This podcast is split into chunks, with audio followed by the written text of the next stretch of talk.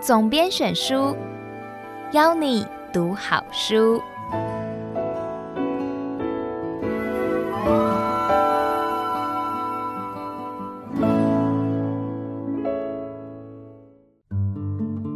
你好，欢迎收听由爱播听书 FM 制作的书斋音频总编选书。我是大是文化副总编辑严慧君，我会为您挑选值得阅读的好书，让你花短短的时间就可以聆听书籍的精华。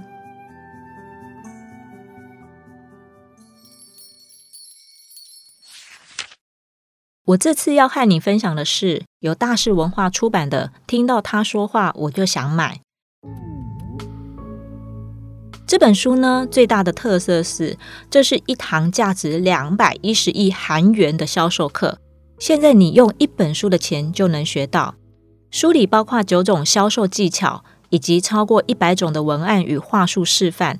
现在你就可以快速的了解，明明是一样的商品，为什么只要听到他说话，顾客就会买单？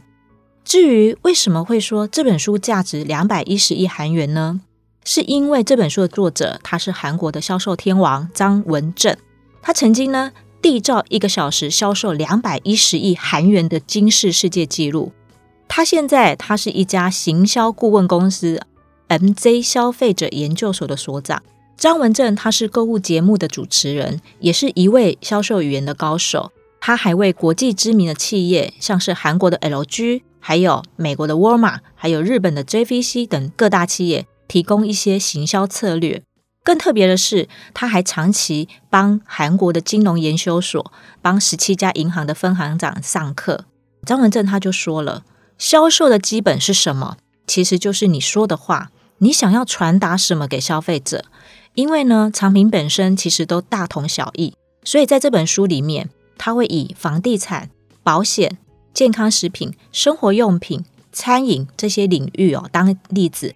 来分享说，怎么样让消费者可以越听越专注，最后呢，就情不自禁地打开钱包去购买的销售技巧。值得一提的是，张文正为了要写好这本书，他不分日夜的每一天盯着萤幕在看资料，结果呢，他就失去了一只眼睛的视网膜的功能。所以呢，他可以说是他将毕生的功力、销售的精华都完整的展现在这本书里面。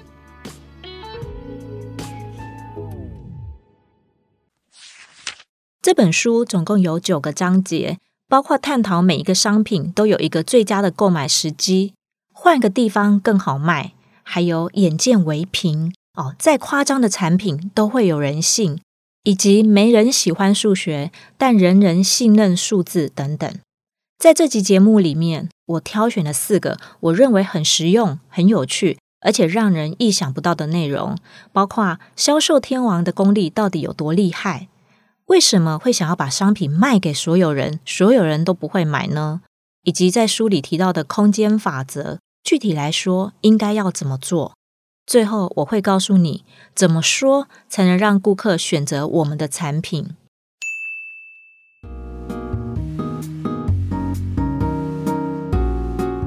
首先呢，要跟你分享的是张文正哦，他的销售功力到底有多厉害？我们常常会听到一般的业务都会这样说：“这是新的商品，请你试用哦。”或是你在路上是不是会常常拿到试用品？可是销售天王他会怎么说？他会说：“这就是你需要的。”你看，你听到这个是不是就停了下来，看他到底要说什么？这样的话到底有什么样的效果呢？因为他把目标范围说到越小的时候，其实呢，对于销售就越有利。特别是集中目标的时候，反而它的效果反而会扩散。另外呢，像在台湾，苹果是不是四季都有？可是你怎么样让顾客去抢购呢？哦，例如你前面有一堆看起来很普通的苹果，那张文正他可能就会说，九月的苹果非常特别，这个品种呢名为寒露，味道它非常非常的好，那只有在九月呢你才吃得到。你这样子宣传的话，本来平凡无奇的红露苹果。哎，它的销量就立刻提高喽。虽然说明年的这个时候，其实你也知道一样吃得到，可是呢，我们很奇怪，我们只要听到哎，不是这个时候就看不到，买不到、吃不到这种话，你反而会立刻就被吸引。所以，任何的商品只要连接到季节，你就成功了一半。那还有一招话术哦，也非常强。譬如说，保险业务是不是呃会常跟你讲，我很真诚哦，我是非常诚意的来卖我的商品。可是呢，这个销售天王他会怎么说？他会说，只有我很真诚。你看，只差了两个字，可是差很大。因为呢，你会发现张文正他讲的是批判性的语言。什么是批判性的语言？他说了，只有我很真诚。其他的都比不过我的批判对象，它不是只有一个，而是全体。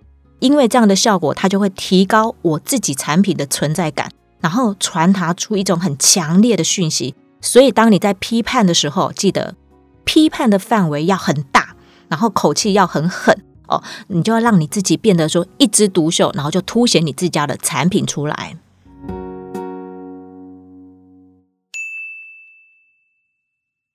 我再举一个例子，譬如说，现在啊，在台湾也常常看到卖葡萄糖胺啊，可是呢，你只会说这个对膝盖非常的好，顾客听一听就忘记了。那销售天王他会怎么讲呢？他不会直接去讲产品的优点，他会用一种表演的方法来发挥一些戏剧的效果，也就是用展示的功力来说。他怎么做呢？他会先准备一个快要磨到一半的橡皮擦。然后呢，开始在地板上擦呀擦的，然后一边说：“哇，这个橡皮擦越用越磨损，那你的软骨也一样。软骨一旦磨损殆尽，你骨头呢就会直接摩擦彼此，这时候你的骨头就会痛得不得了。你知道吗？软骨是有连线的哦。二十五岁以后，你每增加一公斤，你膝盖的软骨就要多承受十公斤的重量。可是。葡萄糖胺就可以修复你软骨耗损的部分，你知道吗？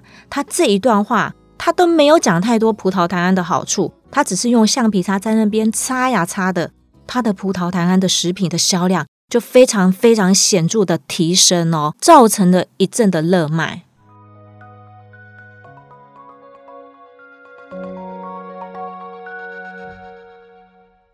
至于为什么会想把商品卖给所有的人，所有的人都不会买。比方来讲，什么人最常喝运动饮料？你的答案可能是运动后的人吗？其实是线上的游戏玩家，可能才是最常喝运动饮料的人。那你知道什么样的即食食品市场就是微波食品？谁是它的主要客群吗？是一个人住的独居族还是上班族吗？其实答案都不是。答案是家庭主妇。在韩国来讲，韩国的家庭主妇她一天要煮三次。可是呢，有时候中午可能老公去上班了，那小朋友可能读国中也不在家里，那家庭主妇一个人在家里，她想说：“我今天就不要煮了。”所以她就会去买这些即食食品，然后随便的就解决了一餐。所以你想不到吧？好啦，还有一个问题，请问你谁最常买性感内衣呢？答案居然是三十几岁的男性，因为他要买给太太或是买给女朋友穿，所以有很多的目标市场跟我们所想的其实都不太一样。那这一本书呢，他就会举很多很多的例子，告诉你到底哪一个产品它的目标市场应该是哪一个，针对那一个目标市场去下对你的力量，这样子才能够销售出去。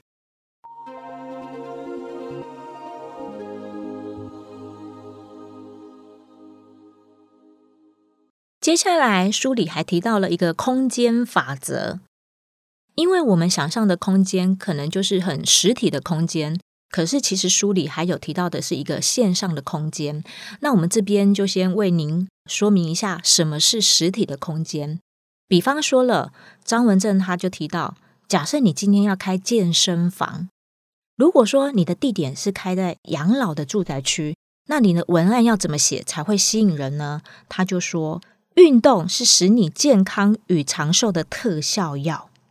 你看，你这样想说，对，因为在养老住宅区，是不是都住了很多的老年人？所以呢，你这样写了之后，他就会想说，我为了要更长寿，所以呢，我就要去健身房。那同样的健身房，如果开在金融大楼，那你的广告词要怎么改才会吸引人？这时候你就要改成，让你的肌肉比你的退休金更强大吧。是不是就是对症下药？好啦，那今天假设我是开在信义区呢？譬如说那边有很多的购物中心的区域，那你要怎么写才会让人哦进入到你的健身房？这时候你就要写说，把你的身体锻炼成名牌吧。你会发现说，哎，对，因为那边都是在买精品的人，所以呢，你看它的文案就会跟随着地点的不同，然后去做一些更改。那这本书里面呢，就有非常非常多这样的案例。其实呢，我们刚才有特别提到。空间，它指的不只是实体的空间或是地理位置而已，其实线上的空间也包含在内。所以呢，你一个商品要在这个网页上卖，在 A 网页上卖，或是在 B 网页上卖，其实你的文案还有你的诉求都是不同的，你没有办法一体适用。所以切记。假设你的商品在实体空间卖，要记住空间不同，你的文案就要不同。那在线上也是一样的，有时候要用语言，有时候要用影片，有时候要用音乐。所以每一个的场景，每一个的空间，每一个的运用的方式都会有所不同。最重要的关键是，到底要怎么说才能让顾客来选择我们的产品？如果你常常说，我的东西有多棒多棒多棒，其实没有说服力的。你要说他的东西很差，因为顾客呢，他绝对不会相信我的东西很棒。可是呢，他会把你的这句话“他的东西很差”深深的记在脑海里。因为呢，批评就很像白色墙上的一坨泥巴，就算泥巴滑落下来了，痕迹是不是还是会留着？所以你要紧咬着对手的弱点不放。对手的弱点呢，其实就是你的优势。可是你会说，哎，这样骂人会有被告的风险哦。要怎么批评别人的产品哦，才不会去冒犯到他人，又可以提升我们自己产品的地位呢？它有一个重点，重点就是你不要去冒犯其他的品牌。你要强调的是，他批判对象就是我们批判的对象，他会带来的一个问题。所以你要懂得用的是普遍化的一个概念。来降低你被告的风险啊！我们可以举一些例子。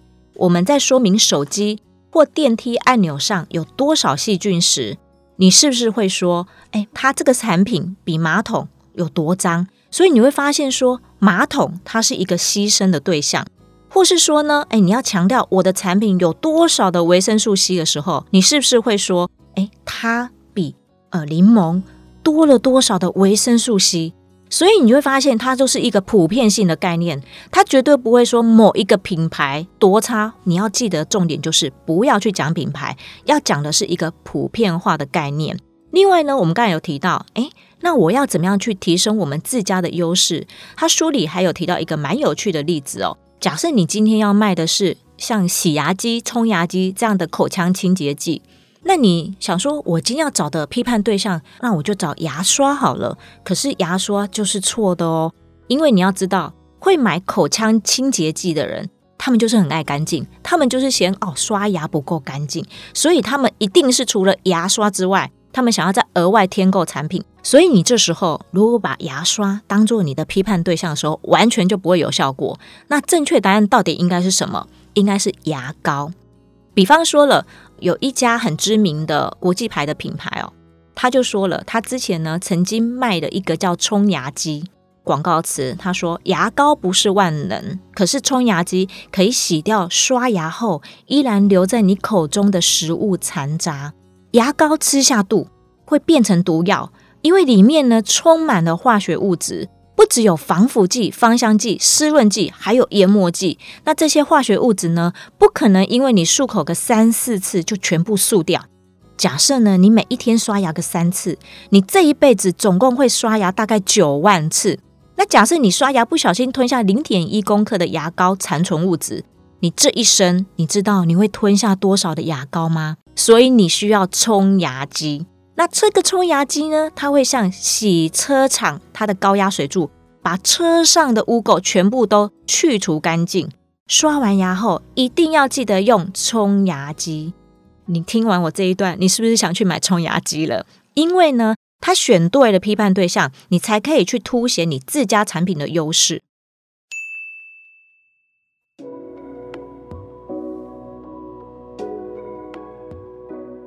最后呢，这本书也提到了很多有趣的案例哦。比方说，你知道哪边的风筝最好卖吗？其实答案不是大卖场或便利店，而是疯抢的地方，没错吧？另外，你卖眼镜给客人，你是不是他一进门的时候就把创新的款给他？那就是错的。因为虽然每一个人都喜欢创新，可是你会发现，没有人真的喜欢去买创新品，因为大家还是比较习惯用自己习惯的风格哦。最后，他还提到了家庭月、防癌日、成人日，为什么商人总要创造这么多奇怪的节日？因为节日会让人花钱不理性，所以你千万不要放过特殊节日。那万一你找不到适合你产品的节日怎么办呢？没关系，你就自己创一个吧。因为像之前不是有一一一一吗？有非常非常多的节日可以让你应用，你知道吗？其实，在韩国很可怕的是，每一个月的十四日都是情人节。我们只知道二月十四日是西洋情人节，三月十四日是白色情人节。可是你知道四月十四日是什么情人节吗？答案是黑色情人节。这一天呢，所有的情人他们就会牵着手一起去吃炸酱面。如果你找不到节日，这本书会给你很多的想象。